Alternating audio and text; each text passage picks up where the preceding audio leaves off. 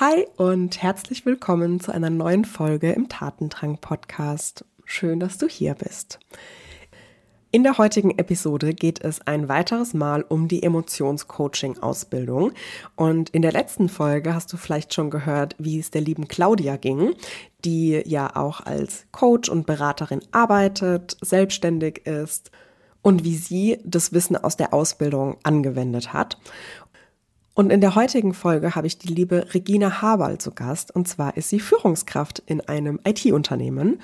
Und mit ihr spreche ich darüber, wie sie die Ausbildung empfunden hat, was sie gelernt hat und aber auch, wie sie das Wissen umsetzt in ihrem Führungsalltag. Und das finde ich auch ganz spannend, denn auch sie hat vorher eine Ausbildung als systemische Coach ähm, durchlaufen und arbeitet als Führungskraft, ist da happy in ihrem Führungsjob auch sie sagte eben, wie wertvoll dieses Wissen rund um Emotionen ist, nicht nur als Coach und durch die Coachbrille, sondern insbesondere auch als Führungskraft und wie sie dadurch auch ihre Team, ihre Kolleginnen in Projekten etc. besser führen kann. Und ich glaube, das gibt auch nochmal einen ganz spannenden Einblick, wie das Wissen rund um Emotionen, äh, Veränderungsprozesse, innere Transformationen auch dort eingesetzt werden kann. Und an dieser Stelle auch nochmal der Hinweis. Im Dezember vom 7. bis zum 10. findet die nächste Runde der Emotionscoaching-Ausbildung statt. Und auch du kannst lernen, wie du den Raum für Menschen, für ihre Emotionen, für ihre Bedürfnisse hältst und sie bei ihrer Veränderung unterstützt. Du lernst in der Ausbildung alles rund um, was passiert eigentlich auf einer biologischen Ebene in unserem Gehirn, wenn Emotionen entstehen. Was passiert in dem limbischen System, dem Stresszentrum in unserem Gehirn. Was ist eigentlich der Mechanismus, um Emotionen zu regulieren? Wie funktioniert eigentlich Veränderungsarbeit? Und warum gibt es so viele unterschiedliche Coaching-Techniken und Therapieverfahren? Und was hilft am Ende wirklich, um den Menschen in eine Veränderung zu bringen? Es gibt körperbetonte Therapien. Es gibt verhaltenskognitive ähm, Therapien oder Ansätze, äh, Gestalttherapie, systemisches Coaching etc., Hypnotherapie, Hypnosen und so weiter. Und was ist eigentlich der gemeinsame Wirkfaktor? Warum wirkt denn eigentlich alles von diesen Ansätzen? Das ist der Kern der Ausbildung, wirklich zu verstehen, was ist der gemeinsame Wirkfaktor und was ist auch wissenschaftlich betrachtet was sind die fünf Punkte, die jemanden wirklich in eine Veränderung bringen? Das Ganze versteht sich als integrativer Ansatz. Das heißt, du bringst dein Wissen und dein Erfahrungsschatz mit in die Ausbildung und du baust ihn weiter aus und du verbindest und integrierst die neuen Techniken mit dem, was du schon weißt. Und ich glaube, das ist das Wertvollste, was du tun kannst. Zum einen Meta-Wirkfaktoren kennenzulernen. Was ist in den Techniken, die du schon nutzt, die Gemeinsamkeit? Warum funktioniert beides? Und natürlich auch die Puzzleteile zusammenzustecken.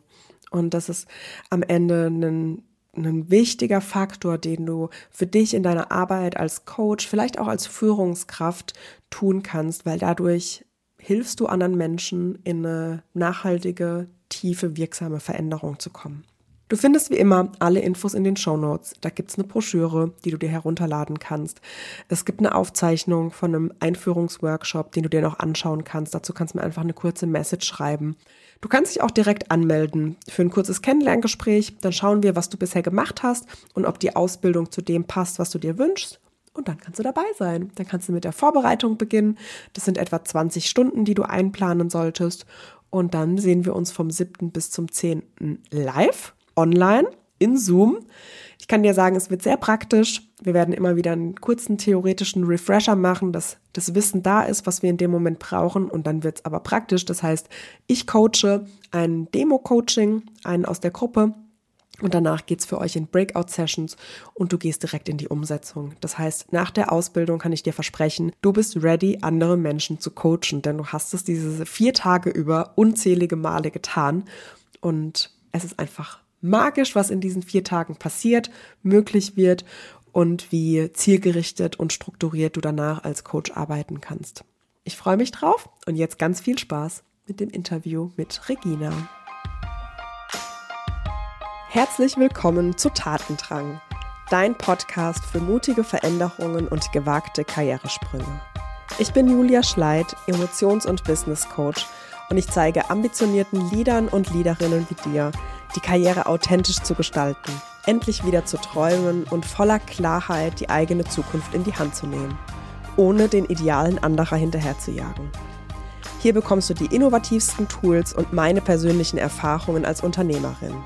Was du bei mir nicht findest, oberflächliche Tipps, die nett klingen, aber keine nachhaltige Veränderung bewirken. Jetzt ist der richtige Zeitpunkt, um deinen Tatendrang Wirklichkeit werden zu lassen. Schön, dass du hier bist. Let's go!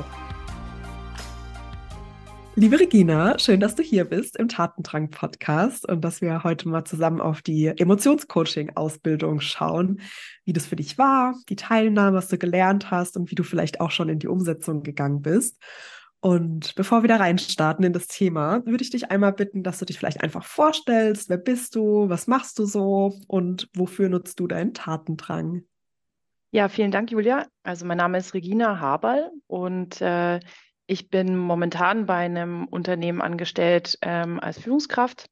Mein Werdegang kommt aber von ja, weitestgehend SAP Consulting ähm, über viel Projektmanagement ähm, zu diversen Teamleiterinnen-Aufgaben.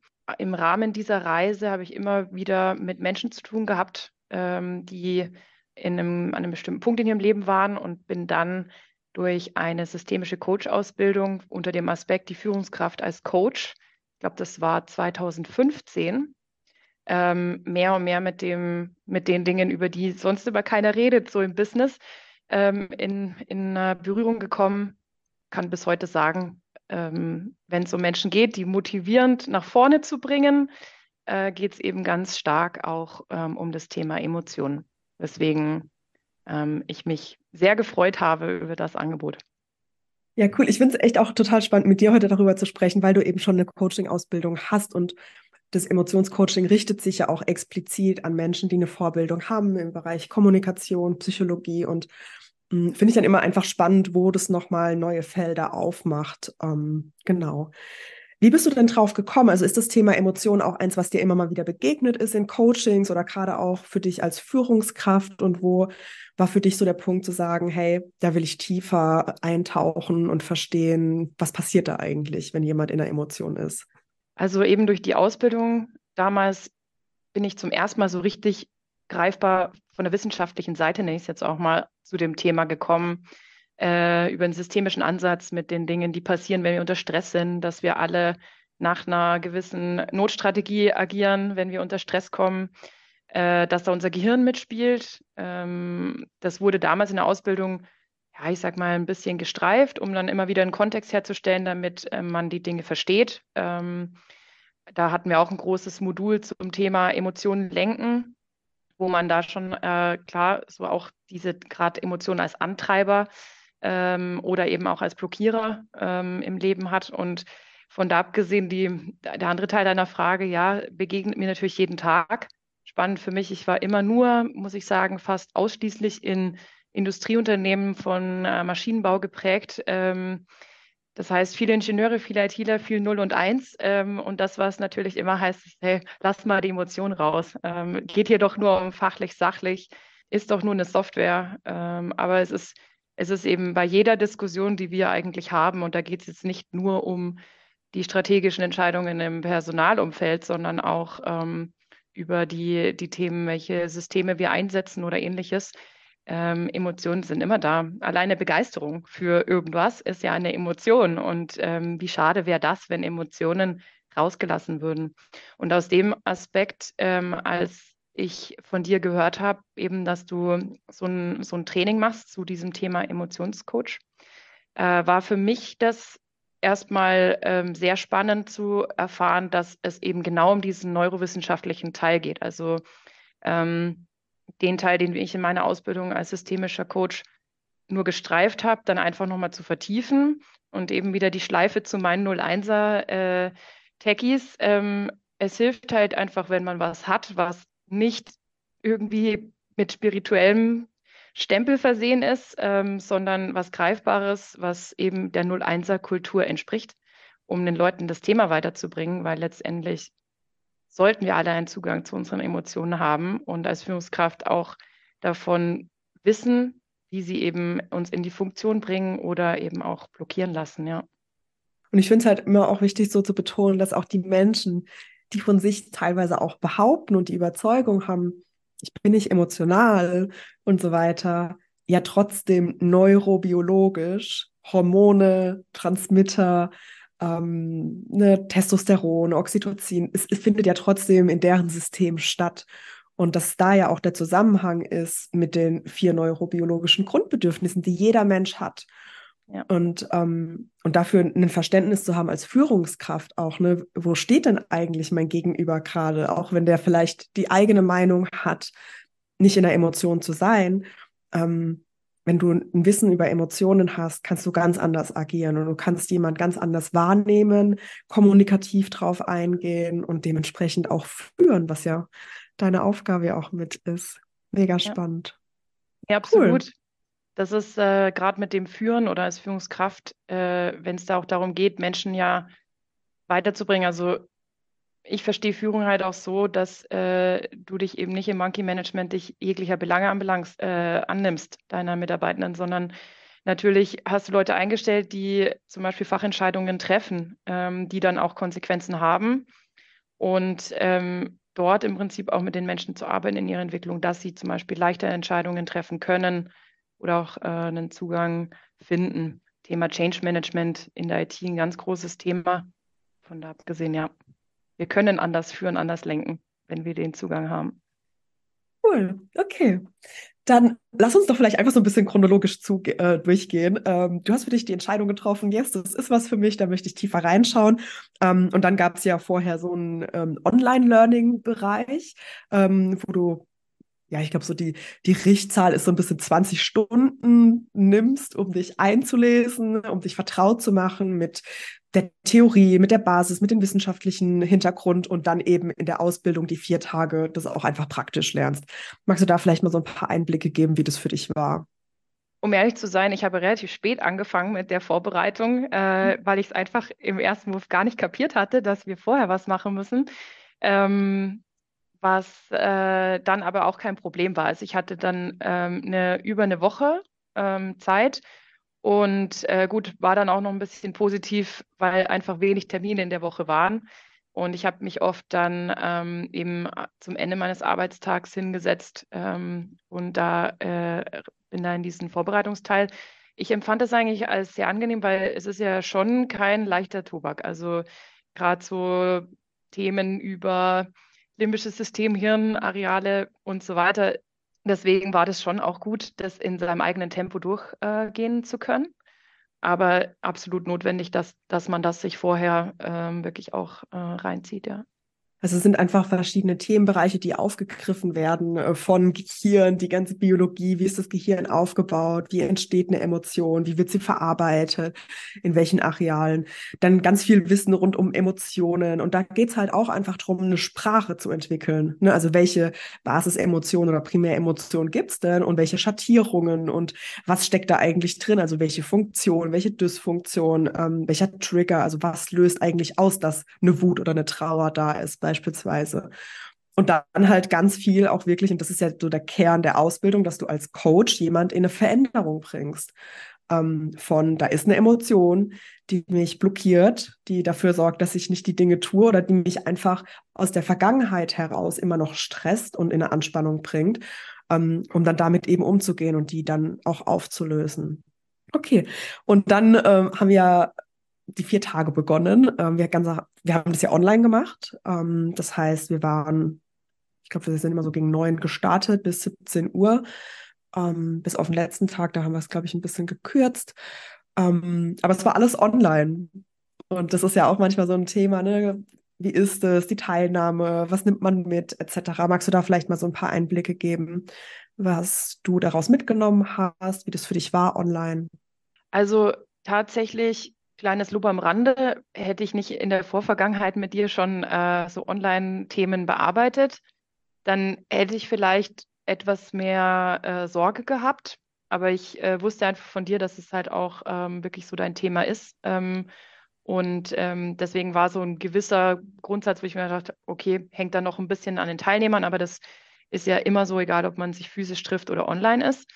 Ähm, von da abgesehen, für die gesamte Vermittlung des Stoffs und auch von den Übungen her, äh, fand ich, hat das echt richtig gut geklappt. Hat, fand ich überhaupt nicht störend, obwohl ich vorher auf jeden Fall unterschrieben hätte, es geht immer noch einen Ticken besser, wenn man sich physisch trifft.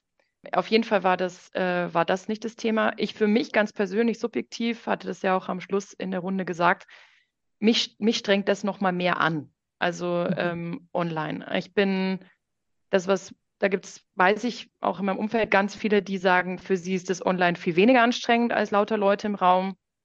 Ähm, für mich ist es eben nicht so. Also ich war wirklich nach den vier Tagen, sie sind ja emotional ähm, sehr mhm. anstrengend, logischerweise, also auch für dein Gehirn sehr anstrengend. Ja. Ähm, und dann eben äh, quasi Bildschirm und äh, Zuhören mit äh, Headset und so weiter, damit einfach die Qualität passt. Ne? Das fand ich schon auch anstrengend. Aber wie gesagt, das ist so ein Regina-Thema vielleicht eher. ja, okay. Ja, ja, du sagst es schon, ne? weil die ähm, vier Tage bestehen ja daraus, dass wir einfach nochmal eine Theorie Zusammenfassung machen, was ist jetzt in diesem Schritt, wo wir stehen in der Ausbildung, wichtig. Ähm, dann mache ich ein Demo-Coaching, das heißt, ähm, ich coache jemanden aus der Gruppe, eine Teilnehmer und Teilnehmerin, und dann gehen die TeilnehmerInnen in Breakout-Sessions und üben genau das, genau das, was sie gerade bei mir gesehen haben das ist auch damit gemeint, ne? es ist nicht nur kognitiv, es gibt ganz viel neue Informationen, der Prozess, wie läuft es ab, wie stelle ich die Fragen, ähm, was passiert da eigentlich, sondern eben auch diese eigene emotionale Reise, die man macht, wenn man im Demo-Coaching oder auch im Übungscoaching in der Breakout-Session ist. Das ist, glaube ich, echt auch einfach wichtig zu verstehen, weil wenn man es vorher weiß, dann ist dieser Überraschungseffekt eben, eben nicht da weil genau das ist die, die Ausbildung. Und das ist ehrlicherweise für mich aber auch so ein Kern, der, den ich super positiv bewerte, weil durch diese viele Übung, diese vier Tage, ähm, habe ich damals, als ich die Ausbildung gemacht habe, und das ist auch so die Beobachtung, die ich bei den TeilnehmerInnen mache, die sind einfach fertig. So, ne, nicht perfekt, so, das alles ist eine Reise, man wächst ja auch rein in so eine neue Rolle, wenn man Coach ist oder Coach wird. Ähm, aber du kannst auf jeden Fall ein Coaching danach durchführen. Da brauchst du keinerlei Bedenken haben, weil du hast so viel geübt in der Ausbildung, du hast es zigmal gesehen. Äh, wir bauen den Prozess nach und nach fertig äh, zusammen und ähm, ja, das gibt mir zumindest das Gefühl, dass man rausgeht und wirklich das Gefühl hat, okay, und morgen könnte jemand kommen, sich bei mir melden und dann könnte ich diese, diesen Prozess auch durchführen. Wie ist ja. da dein Eindruck?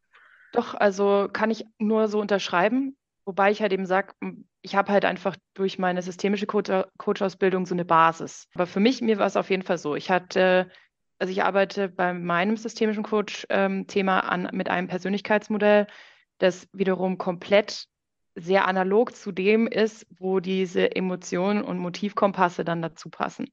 Ähm, mhm. das heißt, für mich war es halt wirklich perfekt ergänzend und ich habe mich dann auch sehr stark auf die ähm, quasi den, die, die, die einzelnen Steps der Methode äh, auch konzentrieren können oder auch um Themen Gehirnkapazität meinerseits drauf äh, richten können, die mir vielleicht noch nicht geläufig waren, weil ich einfach bei anderen Dingen gesagt habe, okay, zum Beispiel so diese ausgleichenden Emotionen, das Thema äh, Ressourcen, ähm, das waren halt Dinge, die, die, die ich schon kannte, auch schon geübt hatte im, im Vorfeld. Also das deswegen glaube ich schon, also so ging es mir. Ich hatte wirklich das Gefühl, okay, jetzt können sie kommen. Wohl weiß ich natürlich, äh, dass ich damit jetzt nicht im Hauptjob äh, mein Geld verdiene, aber ähm, auch so, ich konnte quasi alles Gelernte eigentlich schon ähm, anfangen, in Einzelteilen in meine Arbeit zu integrieren. Ja. Hm, magst du da vielleicht mal so ein bisschen einen Einblick geben, wie du für dich diese Integration hingekriegt hast? Weil ähm, das ist ja auch eine Sache, mit der das Emotionscoaching auch wirklich nach draußen geht und sagt, alles, was ihr bisher gelernt habt, ist wichtig und wertvoll und Emotionscoaching kann einfach ein weiteres Puzzleteil sein, was sich perfekt einfügen lässt und wo man auch einzelne Elemente rausnehmen kann oder ne, kombinieren kann. Magst du da vielleicht mal so ein bisschen einen Einblick geben, wie du das gemacht hast oder wie du da drauf schaust, auch gerade durch die systemische Brille? Genau, also letztlich das Modell, das ich mir äh, immer zu Rate ziehe aus dieser Coaching-Ausbildung raus, ist das ähm, Enneagramm im Business-Kontext. letztlich ist es ja dort so, dass äh, du versuchst, ähm, die Menschen, mit denen du in Kontakt trittst, aber vor allem natürlich auch dich selber, irgendwo da einordnest, sodass du halt einfach verstehst, okay, was stresst die Person, was sind Stressrichtungen, Entwicklungsrichtungen. Und ein Punkt ist eben, dass die Stressrichtungen sich letztendlich auch in Emotionen, die ich auf dem Motivkompass gefunden habe, dann ähm, quasi zuordnen lassen. Das heißt, im Enneagramm habe ich bestimmte Persönlichkeitsmuster, ähm, die dann eben auch äh, bestimmten Emotionen den Vorrang geben im Stress oder eben auch in der Positivecke. Und dementsprechend diese äh, aus dem Emotionscoaching heraus zu verstehen, was wie gleiche ich das aus, wenn das eine zu mhm. viel wird. Weil in meinem beruflichen Alltag ähm, ist es seltenst der Fall, dass ja einer meiner Mitarbeitenden kommt und ich den dann wirklich richtig zu Ende coach ähm, oder auch so. Aber es geht halt immer um Elemente, den Personen weiterzuhelfen, über die Blockaden oder die Brücken, die sie noch nicht sehen oder auch verschiedene Perspektiven aufzuzeigen. Und ähm, fürs Enneagramm muss man teilweise einfach noch mal ein bisschen tiefer gehen und das ist natürlich auch nicht so leicht vermittelbar. Aber Emotionen oder halt dann einfach mit bestimmten Fragen aus den, äh, sich die Chorfragen so ein bisschen im Hintergrund zu behalten oder zu erkennen, wenn jemand gerade einem dieser Antigravitationsglaubenssätze auferlegt. Also es ist einfach, es gibt ein Mittel, wo man dann weiß, okay, vielleicht hilft der Person jetzt, wenn wir in die Emotionsregulation gehen ähm, oder einfach mal Richtung am Balance arbeiten und das kann man dann natürlich sehr leicht auch in so mitarbeitenden Gespräch machen ähm, oder auch im Kollegenkreis oder für sich selber. Also so würde ich sagen, schaffe ich die Integration für mich. Ich glaube, durch die Erklärung, auch wenn jetzt die ZuhörerInnen gar kein Bild vor Augen haben, würde ich es vielleicht noch mal so ein bisschen, bisschen einordnen. Also der Motivkompass ist quasi eine, ein Vierfeldmodell, wenn man so möchte, mit zwei diagonal verlaufenden Achsen. Und mit diesem Modell kannst du einfach sehr leicht identifizieren, wo ist ein verletztes Feld, weil da ist eine Emotion, da ist ein Bedürfnis, was da ist. Und was braucht es, um wieder in die Balance zu kommen, um so ein bisschen mehr in Richtung Mitte zu rücken. Und ähm, durch Sprache, durch äh, Fragen, durch aber auch Mimik und ähm, was sich sonst so ähm, erkennen lässt in dem Gespräch, kann man da eben Rückschlüsse ziehen und jemand sehr, sehr schnell und zielgerichtet ähm, wieder in eine Balance bringen. Du hast es gerade schon so ein bisschen angeschnitten. Magst du vielleicht mal so ein paar Einblicke geben, wie du das Wissen rund um Emotionen und alles, was du so gelernt hast, auch als Führungskraft ähm, umsetzt, einsetzt? Also wie hilft dir das so im Alltag und was vermittelst du vielleicht sogar weiter oder was gibst du mit an deine Teammitglieder? Also gerade weil du das mit dem Motivkompass gerade erklärt hast, ist das Thema Ressourcenstärken, Superressourcen stärken, ähm, ist was, was man halt ganz leicht im, im Alltag machen kann, weil eben, wir es auch gerade gesagt haben, mit Fragen oder mit dem Misource-Thema, wofür bist du heute dankbar? Ähm, oder äh, Gab es heute irgendwas, wo du richtig happy drüber warst? Also es geht einfach mal darum, nur mit einer einfachen Frage und das kannst du quasi in jedem Meeting auch einbauen. Also ähm, das hat quasi noch nicht mal was mit Führungskraft zu tun. Ich war jahrelang auch ähm, im lateralen Führen als Project Manager unterwegs. Ähm, mit so einem Projektteam, man macht auch Check-ins, äh, Check-outs. Ähm, da kann man das ohne Probleme ähm, einfließen lassen und das mache ich auch. Also ähm, weiß jetzt nicht, wer nachher den Podcast hört, aber bis jetzt hat es mir Spaß gemacht, dass eigentlich keiner festgestellt hat, dass ich coache auf der, auf der Ebene. Und es, man sieht dann eben auch, es bewegt sich was. Ähm, die Leute gehen einfach anders wieder aus dem Meeting raus oder an die Themen ran. Das, das auf jeden Fall. Ähm, also wirklich, wirklich viel Fragen. Dann das ganze Thema, was mich speziell umtreibt, ist auch nicht nur ähm, meinen, also im direkten Dialog mit meinen Mitarbeitenden oder mit meinen Teammembern, sondern die Beobachtung von anderen ähm, in größeren Gruppen, ähm, wo ich vielleicht gar nicht in dem Moment äh, in der Führung bin, ähm, sondern am Tisch sitze, ähm, geht es eben auch um diese Mimikresonanz oder auch das festzustellen, welche Emotionen sind dort, um dann auch den Menschen, denen, äh, die sich da vielleicht noch schwer tun, hinterher auch Feedback zu geben und sagen, hast du denn gemerkt, dass ich könnte mir vorstellen, die eine Person war gar nicht so happy mit dem, was du da gesagt hast, obwohl sie sprachlich dir gesagt hat, es ist alles gut. Also solche Dinge, um einfach quasi Feedback, also ich baue es in Feedback ein für andere. Ähm, das, das mache ich noch auch für Peers. Auch ähm, öffne ich mich selber mehr, mache Emotionen zu einem Fakt am Tisch Und dazu habe ich mhm. tatsächlich auch schon das Handmodell benutzt. das, nice. Äh, ja, nee, das, das eben, also es funktioniert gerade mit den 01ern eigentlich doch relativ gut, wenn man, wenn man's, äh, wenn man was hat, was eben für sie faktisch ist, ja, oder auch sagen zu mhm. können, dein Ärger oder das, was jetzt gerade halt hier rauskommt, ähm, ist spürbar und dann eben auch zu sagen, okay, wir, wir brauchen jetzt einen Ausgleich ähm, und auch so dieses, äh, das Erklären so, okay, und, und dann diese kognitive Ansteuerung ähm, funktioniert natürlich im Business-Kontext auch ganz gut. Also wenn mhm. Emotionen hochgeschaukelt werden, die ja, wie gesagt, immer offiziell nicht da sind, einfach mal eine Frage reinzuwerfen, okay, ich habe das jetzt gerade nicht verstanden, kannst du es bitte noch einmal erklären, aber vielleicht von der Rückseite. Also es ist quasi so eine Art Rückwärtszählen-Thematik. Ähm, mhm. Also es mhm. gibt viele kleine Elemente, die ich einfach äh, daraus aus dem ganzen Wissen gezogen habe. Ja. Mega schön. Danke für die Einblicke, ja. Was sich vielleicht hinter diesem Handmodell ähm, äh, verbirgt, ist einfach, dass wir den Klienten und Coaches einfach ein Wissen mitgeben und die Hand quasi als Repräsentation des Gehirns also wie ist das Gehirn aufgebaut, was passiert in der Emotion und ähm, was für Möglichkeiten gibt es dann, aus der Emotion rauszukommen und zu regulieren. Und das ist, war zum Beispiel eine Technik, ist auch das ganz simple Rückwärtszählen. Und das kannst du natürlich aber auch mit jeder anderen Frage machen, wo jemand einfach mal kurz nachdenken muss, Worte suchen muss, genau. andere ähm, Impulse. Und deshalb mega schön, dass du das für dich so abgewandelt hast. Und dadurch deinem Gegenüber es ja auch ne, einfacher machst, in der Situation auch sich selbst wieder zu regulieren und, und rauszukommen. Und natürlich, ne, so wie du sagst, das ist ein Setting, mehrere Personen, das hilft ja dann auch einfach dem gesamten Raum und der Gruppendynamik, ähm, da weiterzukommen. Was halt auch meine Aufgabe ist als Führungskraft, im mhm. Prinzip zu gucken, dass, dass wir alle weiterkommen. Also es wird ja oft dann eben dieses Coaching oder ähnliches von den kritischen äh, Mitarbeitenden oft auch äh, so als, ja, du machst das jetzt, um mich zu manipulieren, wo ich dann sage, ja, ich wüsste nicht, wie ich dich manipulieren soll. Du hast, äh, bist hier doch freiwillig im Sinne von zu arbeiten und ich will eigentlich dafür sorgen, dass du äh, einen schönen Arbeitstag hast, an dem du eben auch die Dinge machst, die du kannst, die dir Spaß machen und ähm, du dich nicht mit emotionalen Blockaden ähm, quasi aufhältst und dich quasi immer weiter in irgendwas reinschraubst, was vielleicht zu Frust führt und dann letztendlich mhm. zu weniger Arbeitsleistung. Ja, ja finde ich spannend, weil ne, ich meine, das Wort Manipulation hat natürlich so eine negativ aufgeladene Energie, aber im Ende ist es ja beeinflussen und wir beeinflussen uns alle gegenseitig die ganze Zeit. Und natürlich ist die, die Frage, welche Intention steckt dahinter, welches Ziel verfolgen wir.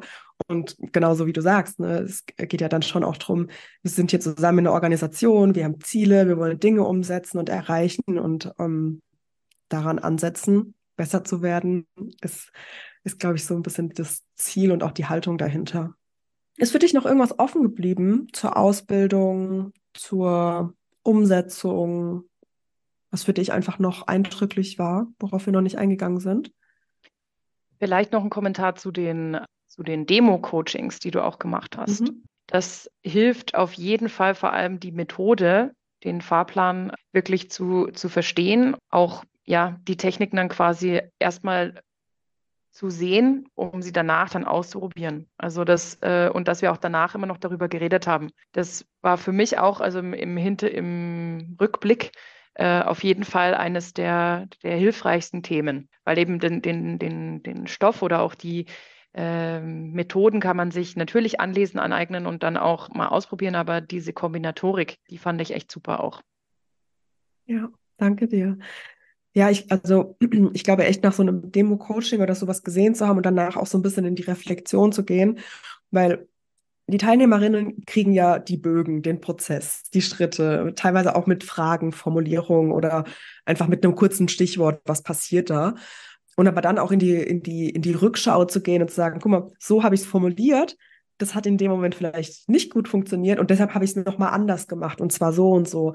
Und dadurch lernt man einfach so einen Erfahrungsschatz, wo man dann einfach auch flexibler wird in der Umsetzung. Und ich glaube, das ist ähm, einfach ganz wichtig zu verstehen, dass da Übung und sich auch andere Coachings anzuschauen, da gibt es ja auch nochmal in dem Online-Learning-Bereich vielfältige Demos, ähm, die man sich auch im Nachgang nochmal anschauen kann weil das am Ende einen flexibler macht, in der, in der Rolle auch die Situation halten zu können. Super, okay. Dann habe ich nur eine Abschlussfrage, die ich all meinen Podcast-Gästen stelle. Und zwar, was ist eine Sache, die du vielleicht schon im Leben getan hast oder die noch auf deiner Bucketlist steht, von der du sagst, hey, das würde ich auch anderen Menschen empfehlen. Und es kann auch ganz losgelöst von deinem Job sein.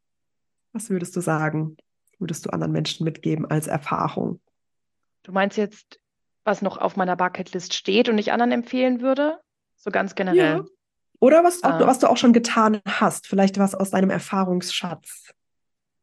Äh, also generell steht auf meiner Bucketlist oder stand auch viel schon durchgestrichen jetzt auf meiner Bucketlist an ähm, viel Reisen und Kulturen, sich anderen Kulturen auch aussetzen, ähm, auch im internationalen Unternehmenskontext, sich einfach neugierig auf ähm, alle zu, zu bewegen, ähm, was durch Reisen natürlich meistens leicht ist. Also gerade wenn man dann auch mal sagt, okay, ich gehe nicht in ein ähm, Pauschalhotel oder ähnliches, sondern nimm mal eine Ferienwohnung oder so und mach das, was ich vielleicht auch in meinen eigenen Städten machen würde, in denen ich wohne, äh, mich mal hinzusetzen auf dem Platz, die Leute anzugucken und einfach mal das Treiben äh, zu sehen, weil egal für was Reisen bildet und auch ähm, jegliche Erfahrung, die man mitnimmt auf Reisen, auch mal wenn was schief geht, es, es hilft uns einfach im Leben insgesamt weiterzukommen, ohne dass wir in Coaching gehen oder uns ähm, irgendwo äh, mit vielen Dingen auseinandersetzen, sondern einfach sich raus aus der Komfortzone zu bewegen, allein mit was Schönem wie Urlaub oder Reisen. Deswegen, ich war schon an vielen schönen Orten der Welt, ähm, habe auch an einigen schon äh, einen längeren Aufenthalt haben dürfen aber auf meiner Bucketlist steht auf jeden Fall noch ähm, im asiatischen Raum einiges, also äh, Kambodscha und Vietnam zum Beispiel, was für mich auch äh, ein bisschen außerhalb meiner Komfortzone liegt, weil ich von meinem Naturell sehr direkt und äh, laut und äh, präsent bin. Und äh, gerade die Südostasien-Kulturen, also ich habe tatsächlich bisher nur Thailand erlebt, ähm, einfach ein bisschen bescheidener, ruhiger, noch freundlicher, zurückhaltender sind und ähm, das mir auch einfach immer sehr viel gibt, äh, weil man natürlich auch ja irgendwie da, sich darauf einlassen will und das verändert einen und seine Sicht auf viele Dinge dann. Absolut. Kann ich nur unterstreichen. Mega schön. Cool. Dann vielen, vielen Dank, dass du dir die Zeit genommen hast, auch für deine persönlichen Einblicke und äh, in deine Erfahrungen und wie du, wie du das Thema Coaching lebst und auch in deiner Rolle als Führungskraft lebst. Ich glaube, das ist einfach sehr bewundernswert, da auch diese, diese Haltung zu haben. Ich bin da, um andere zu entwickeln und weiterzuentwickeln. Und ich nehme dabei auch kein Blatt vor den Mund, sondern ich gebe auch das Feedback und ich äh, challenge andere Menschen. Und ich glaube, das macht dich sehr, sehr einzigartig als Führungskraft darf. Deshalb vielen, vielen Dank für die Einblicke und dass du dabei warst. Vielen Dank auch für die lieben Worte zum Abschluss. Danke dir. So schön, dass du das Interview bis zum Ende angehört hast. Ich hoffe, du hast die Einblicke erhalten, wie die Ausbildung abläuft, was du lernst, wie du in die Umsetzung kommen kannst und wie du das Wissen auch als Führungskraft anwenden kannst. Wenn du noch Fragen hast, melde dich gerne und ansonsten freue ich mich, wenn du beim nächsten Durchgang im Dezember dabei bist. Alle Infos in den Show Notes. Ich freue mich von dir zu hören und deine Anmeldung zu lesen. I can't wait. Hab noch einen schönen Tag und bis zum nächsten Mal. Deine Julia.